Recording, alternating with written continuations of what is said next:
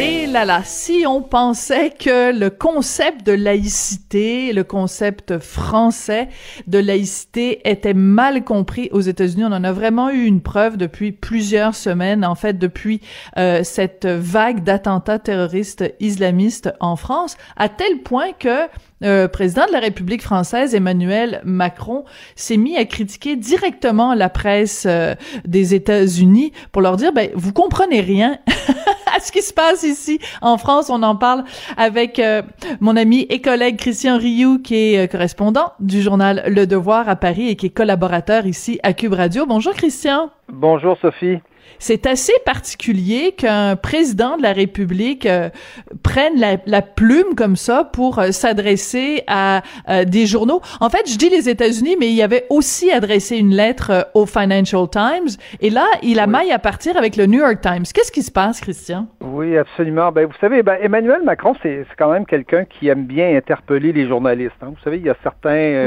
certains personnages politiques comme ça. Et Macron, en, général, il ne, il ne s'en gêne pas. Mais là, on, sent que la, la, la, marmite euh, explose quelque part. Trois fois cette semaine, en deux semaines, il est intervenu pour parler de la presse américaine. Il a même, il a même appelé le, correspondant Ben Smith là à Paris du New York Times euh, c'est que c'est que effectivement on a on a vu depuis deux semaines dans, la presse anglo-saxonne en général, hein, c'est pas seulement le, la presse américaine, c'est, aussi le Financial Times.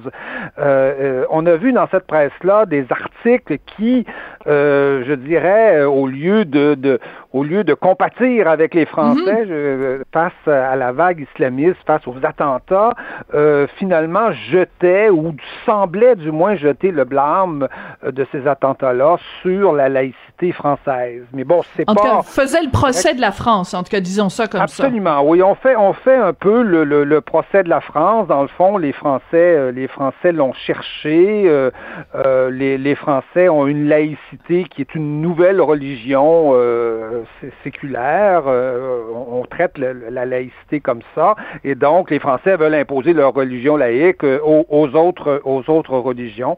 Et évidemment, toute la question des caricatures, le manque de respect à l'égard des religions.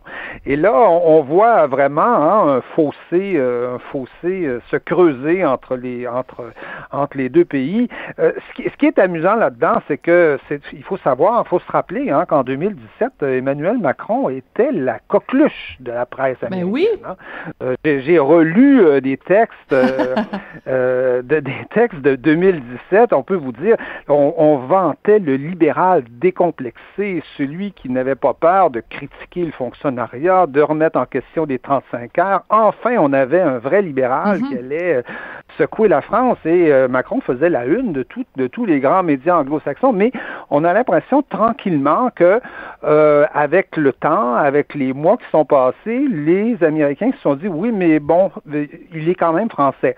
Hein?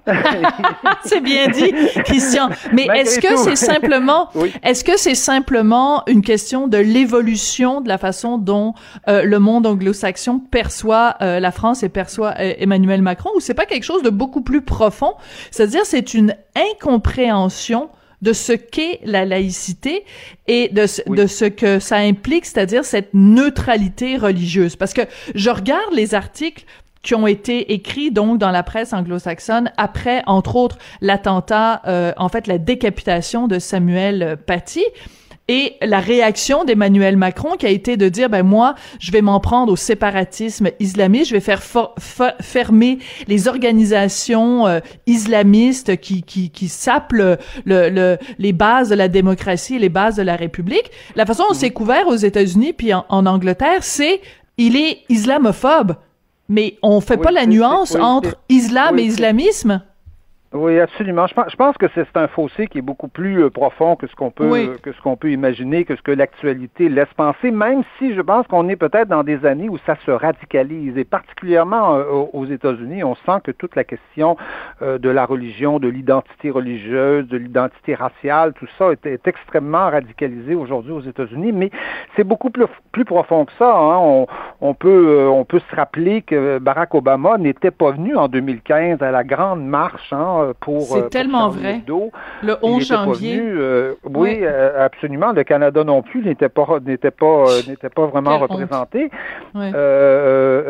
Et, et, donc Obama d'ailleurs était, rappelons-nous le discours du Caire d'Obama en 2009 où il avait critiqué la loi française interdisant le port du voile dans les écoles par les euh, par les euh, par Je me rappelais pas de ça. Euh. Oui, absolument. Obama avait fait ça et je, moi, je me souviens très bien que j'avais couvert une visite d'Obama de, à, Strasbourg où il avait répété ces, ces critiques-là. Je pense qu'il y a une sorte de, de fossé philosophique là, entre l'Amérique et et la France et, l'influence aussi qu'elle peut avoir en Europe.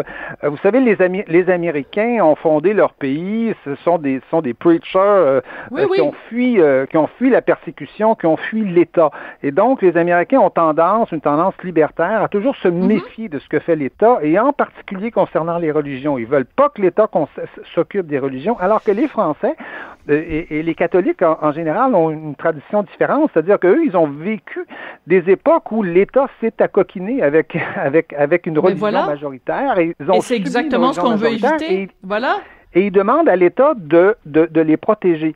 Donc, euh, des fois, la réalité n'est pas si euh, euh, différente que ça, mais on part vraiment, je dirais, de, de points de vue radicalement, radicalement différents pour envisager la question. Et ça, et ça ressort. Je vous dirais que la différence, c'est que euh, les Français, peut-être qu'ils sont pas en, position de le faire, mais les Français font rarement la leçon aux Américains, alors que les Américains passent leur temps à faire la leçon au reste du monde.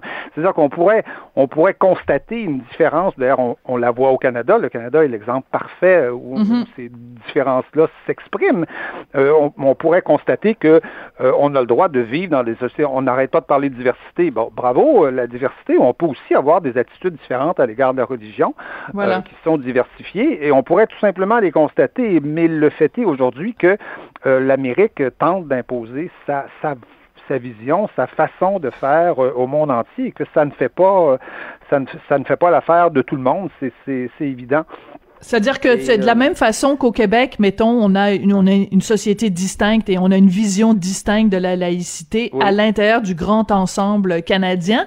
Ben, je trouve que le parallèle est tout à fait juste de dire la, la spécificité française face à laïcité, à la, à la laïcité n'a pas à se à se mettre à genoux devant euh, le monde anglo-saxon. C'est juste une différence de point de vue et il faut il faut la respecter cette différence de point de vue. Mais quand on parle d'opinion... Absolument, absolument. Oui, oui absolument. Et j'ajouterais même, même euh, d'autant plus que euh, vous savez, la France a connu bon 250 morts, des attentats islamistes euh, à, répétition, mais euh, saluons le fait que l'attitude de la France à l'égard de, de, de, ça a été exemplaire, c'est-à-dire qu'il n'y a pas eu de euh, d'esprit revanchard à l'égard de l'islam. On n'a jamais vu en France de grandes manifestations contre l'islam, alors qu'on en a vu en Allemagne. Hein. Les grands mouvements Pegida en Allemagne ont fait des manifestations monstres contre l'islam. On n'a jamais vu ça en France. Il n'y a jamais eu d'attentat. Il y a eu en a eu un à Québec, mais il n'y a jamais eu d'attentat contre des mosquées euh, en France. Donc, je pense que on, doit saluer euh, euh, l'attitude exemplaire du peuple français qui subit évidemment ces attentats-là, qui n'aime pas ça, mais qui se garde de d'en de, de, rendre responsable l'ensemble des musulmans qui vivent pacifiquement. Voilà, qui se garde de faire des amalgames. Exactement, exactement. Absolument, absolument. Et, je, pense que l'attitude du peuple français est exemplaire de ce côté-là. Oui, mais tout à fait, mais c'est important aussi de le souligner parce que euh, même ici au Québec, euh, il y a des chroniqueuses dont je ne nommerai pas le nom qui se sont permis d'écrire des textes en disant ben dans le fond la France avec son passé colonial, la façon dont il traite la minorité euh, musulmane qui est maintenue dans la pauvreté, mais ben, comme si ça pouvait expliquer le fait qu'il y ait euh, des, des, des, gens qui se, qui se radicalisent euh, en faisant des parallèles tout à fait euh, euh odieux. Bref, je veux revenir à la, à la parce que depuis le début on parle d'une divergence d'opinion, mais à un moment donné, quand on est un journal sérieux comme le New York Times, qu'on a une crédibilité normalement dans le monde journalistique, on peut pas se permettre de laisser nos opinions personnelles teinter la façon dont on couvre un événement. Et ça a beaucoup choqué des gens en France. Je pense par exemple à Caroline Fourest quand euh, le New York, quand est arrivée la décapitation de Samuel Paty, mhm. le titre du New York Times, qu'ils ont changé après, parce qu'il y a eu un, une levée vraiment de bouclier, mais le titre du, du New York Times, quand il y a eu cet, cet assassinat, ça a été « La police française tire et abat un homme après une attaque meurtrière au couteau dans la rue ». C'est hallucinant. On faisait passer ça, surtout qu'on sait à quel point aux États-Unis il y a une sensibilité, évidemment après les événements de George Floyd, il y a une sensibilité. Ah mon Dieu, la police euh, s'en prend un, un, simple citoyen. Ben non, c'était pas ça. Je veux dire, quelle façon de, de quelle mauvaise foi dans ce titre-là, Christian? Oui, je, je pense qu'on peut, je pense qu'on peut, on peut dire ça. Là, le, le, le, l'attention, euh, c'est, l'attentat euh, islamiste qui devait, euh, qui devait normalement attirer l'attention du journaliste et non pas le fait que la police, en, courant après l'homme, l'a abattu parce qu'elle était dans une situation particulière. Mais effectivement, là, le, quelque part, le naturel ressort, ressort au galop et, et, et, et je, vous dirais, bon, le, New York Times est un journal qui a, qui a, souvent été pris en défaut. Hein. A c'était notre, grande, notre grand, notre grand euh, exemple de, d'impartialité journalistique, d'éthique journalistique. Mais le New York Times, depuis un certain temps, est un journal qui a été euh, assez souvent pris en défaut. Euh, c'est un journal qui met, qui met par exemple un B majuscule pour les blacks, les noirs, mais qui met, qui met une, qui met une minuscule pour les blancs. Alors, on, on comprend pas. C'est, tout à fait étonnant. C'est un journal aussi qui a supprimé les caricatures, hein, vous savez. Oui, oui. Je, trouve qu'après après, Après Charlie Hebdo, c'est vraiment se mettre à genoux. quand même un manque de courage de, supprimer les caricatures. C'est un journal qui fait, qui fait du très bon travail par ailleurs dans d'autres domaines où il y a des journalistes absolument mm. exemplaires, mais c'est un journal quand même dont le jupon a dépassé euh, depuis, oui, puis il faut rappeler, depuis il faut, quelques temps. Oui, puis il faut rappeler aussi la démission fracassante de Barry Weiss. Bon, là, on s'éloigne un peu du sujet européen, mais quand même, euh, cette journaliste qui était aux pages éditoriales et qui a euh, démissionné en écrivant une lettre en disant ce journal-là a été complètement kidnappé par une idéologie euh, gnangnan de gauche où il y a plus de voix pour la diversité d'opinion, il y a plus de place pour tout ça. Et ça a beaucoup fait fait jaser parce qu'on pensait que justement la, la pluralité des opinions c'est quand même ce qui normalement devrait guider un journal. Sur, donc il y a... sur l'attitude américaine, sur l'attitude américaine, je pense qu'il vaut la peine peut-être d'ajouter le fait que qu'il n'y a pas de grande communauté musulmane ou euh, grande communauté maghrébine aux, euh, aux États-Unis. C'est-à-dire c'est pas pas pour eux un problème, euh, un problème comme, comme ça peut l'être pour les Allemands où il y a une gigantesque, il y a, il y a, il y a, plusieurs millions de Turcs et de Maghrébiens ben, maintenant. La France a la plus grande communauté musulmane mhm. d'Europe et, et, aussi la plus grande communauté juive, hein, donc les deux. et, et, ajoutons à ça la plus grande communauté d'athées, de gens qui se déclarent athées. Donc c'est ça la France. Hein. si on trouve ben qu'il n'y a pas de diversité en France, là, excusez-moi, il y en a beaucoup et Christian? Et, mhm. donc, je pense qu'il faut rajouter à ça le fait que les Américains euh, saisissent pas euh, beaucoup euh, le, problème, le problème des grandes communautés musulmanes dans, dans, dans des pays comme l'Allemagne ou comme la France. Là. Oui.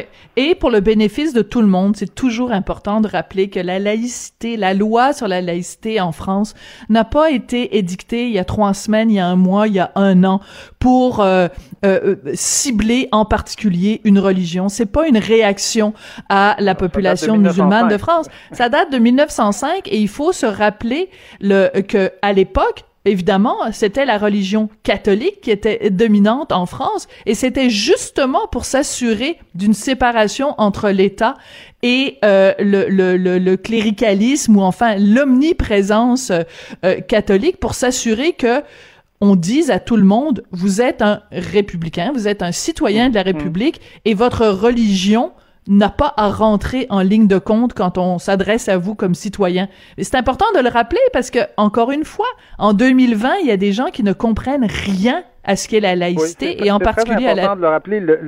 L'exemple du blasphème nous le montre. Hein. En France, la France abolit le, le, délit de blasphème au moment de la Révolution française, alors que les Américains l'ont aboli euh, très très récemment. Hein. Puis tous les pays anglo-saxons ont, aboli le délit de blasphème de, de, très très très très récemment, y inclut le, Canada. Donc il y, a, y, a, une sécularisation, je dirais, française qui est très ancienne, qui est, qui est, qui est très vieille et qui est souvent incomprise par des, dans des pays où euh, cette sécularisation-là est est plus récente aujourd'hui. Oui. Alors, parlant justement de catholiques, c'est important de, de, mentionner ce qui se passe ces jours-ci euh, en France. C'est que à cause de la COVID-19, on interdit les rassemblements dans les lieux de culte et il y a des catholiques qui sont vraiment pas contents de ça. Qu'est-ce qui se passe, Christian? Oui, oui, absolument. C'est-à-dire qu'il y a eu euh, depuis euh, dimanche dernier, là, il y a eu dans une vingtaine de villes. On n'est pas habitué de voir les, catholiques manifester. C'est des gens plutôt discrets, plutôt tranquilles d'habitude. Mais là, dans une vingtaine de villes françaises, Paris, Rennes, Bordeaux, euh, Toulouse, Strasbourg, Nantes, on a vu des centaines de catholiques se réunir pacifiquement, là, évidemment, devant devant les églises pour réclamer le retour des messes. C'est-à-dire que en ce moment, avec la avec l'épidémie, les, les, les églises sont accessibles, c'est-à-dire que les, les, fidèles peuvent s'y rendre, mhm. euh, prier, mais euh, les messes sont, euh, sont, sont interdites. Et, et, et, on voit dans ces manifestations-là beaucoup de jeunes. C'est très, c'est très, c'est très, c'est surprenant, hein? C'est très étonnant. Oui, absolument. En France, il y a, en France, il y a dans le, chez les catholiques, en tout cas, beaucoup, beaucoup de jeunes. il y a de la relève. Oui, oui, je pense que je pense qu'il y a puis je pense qu'il y a même un certain euh, renouveau. C'est-à-dire ils sont ils sont pas des millions et des millions, ils sont pas extrêmement nombreux, mais on sent qu'il y a une effervescence en tout cas mm-hmm. euh, réelle euh, chez les catholiques aujourd'hui. Puis il y a des jeunes là-dedans et, et, ils nous disent, écoutez, on a puis je pense que ça peut c'est intéressant parce que ça peut nous faire réfléchir nous société qui qui, mm-hmm. qui, qui, qui pensons pas à ça très souvent. Ils nous disent, écoutez, on a on n'a jamais interdit les messes pendant la Première Guerre mondiale, pendant la Deuxième Guerre. Il y a jamais eu, il y a eu les plus grands cataclysmes dans l'histoire de l'humanité et jamais on a interdit les offices religieux. Et, quelque part, c'est vrai, c'est-à-dire, euh, je, heureusement, je, me dis heureusement qu'ils sont là pour nous le dire, pour, qu'on ben réalise qu'on aurait oublié, ce qu'on fait. Mais effectivement, est-ce qu'on peut considérer qu'une messe, qu'un office religieux, c'est la même chose que, je sais pas, qu'un spectacle ou qu'un ou qu'un spectacle de cabaret qu'on qu'on interdit pour des raisons euh, pour des raisons sanitaires? Alors, c'est, je trouve qu'il y a, une, enfin, y a réflexion là euh, profonde, euh, profonde à avoir et on, on, a l'impression que nos sociétés ont décidé de l'interdiction des messes et des offices religieux sans trop y penser en disant bon, bon voilà, faut pas se réunir, faut pas se réunir, point, point la ligne. C'est comme si c'était euh, comme le reste, dans le fond, comme les restaurants. On va pas au restaurant, ben on va pas à la messe. eux nous disent c'est pas tout à fait pareil. C'est pas tout à fait la même chose. Et, quelqu'un comme Hmm. C'est il y a une réflexion à avoir, puis j'avoue que quelqu'un comme euh, mon ami euh, Mathieu Bock-Côté, qui est, qui est bien plus euh, fervent religieux que, que moi je peux l'être, je, je, rappelle à tout le monde que j'ai quand même déjà fait mon apostasie, donc je ne fais plus partie de l'Église catholique. Mais bref, Mathieu nous rappelle régulièrement dans ses chroniques à quel point, pour quelqu'un qui est croyant, le fait de pouvoir aller assister à la messe, à quel point ça fait du bien à l'âme, et à quel point en cette période justement où on parle de santé mentale, où on parle de détresse, où on parle de désarroi, ben pour une mhm. partie de la population qui est croyante, le fait de pouvoir aller dans un lieu de culte, de rencontrer le prêtre ou l'officiant, ben ça peut apporter du bien à l'âme. Ben c'est là-dessus qu'on va se quitter, Christian. Merci beaucoup. Vous savez, un, dernier détail. Il y a cinq minutes, j'ai parlé à une libraire qui me disait, vous savez, on a fermé les librairies, les livres, c'est un service, c'est un bien essentiel. Ben les catholiques nous disent un peu la même chose, je pense, avec avec la messe. Absolument. Mais à ce moment-là, euh, c'est aussi, c'est sûr qu'en période de COVID-19, on est obligé de faire des choix déchirants entre ce qui est, euh, eh parce que sinon, euh, les gens vont dire aussi, moi, aller au gym, c'est essentiel, c'est bon pour la santé mentale. Bref, vaste discussion. là, je pense qu'on peut faire une distinction entre le gym et la messe, quand même. Et la messe, quand même. il paraît. Il paraît. Moi, ça fait bien longtemps que je peux aller à la messe. Merci beaucoup, Christian. On se retrouve la semaine prochaine. aller au gym. Elle est très bonne. Elle est très bonne. À mardi prochain. Christian, allez, ne pêchez plus, allez en paix, mon fils. Euh, Christian Rioux, c'est très drôle ça, qui est correspondant du Devoir à Paris et collaborateur ici à Cube Radio. Vous l'entendez dans différentes émissions, c'est toujours, euh, toujours passionnant de lui parler.